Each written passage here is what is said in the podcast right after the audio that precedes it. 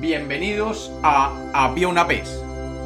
Hoy tenemos un cuento sobre un niño y una resortera. Bienvenidos de nuevo a Había una vez. Espero que lo disfruten. Había una vez. Había una vez un niño llamado David, al que le regalaron una resortera cuando tenía 5 años. El niño Pese a sus escasos años, aprendió a manejar la resortera como el más hábil. Y todos los días salía al patio a practicar con su resortera contra cualquier objeto que encontrara. Así, si encontraba un pequeño frasco de vidrio, lo colocaba sobre una piedra o sobre un tronco, y con tenacidad se dedicaba a dispararle guijarros hasta llegar a quebrar la botella.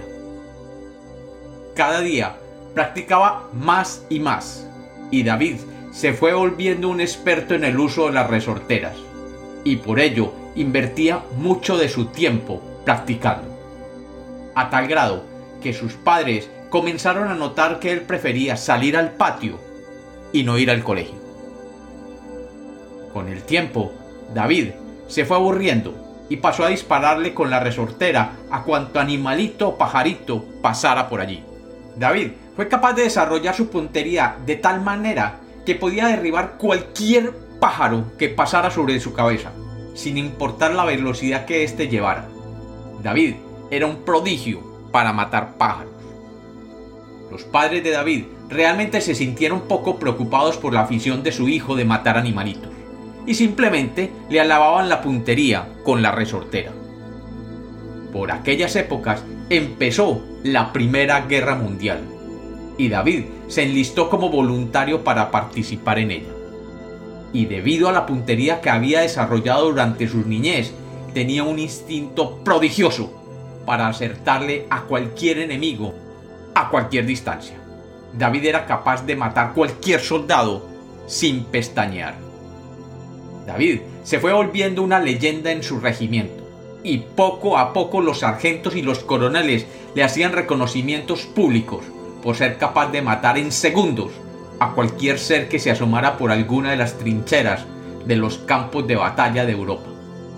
Sin embargo, David siempre llevaba consigo la resortera con que aprendió a disparar y se divertía matando pequeños roedores, conejos y pajaritos que cruzaran su campo.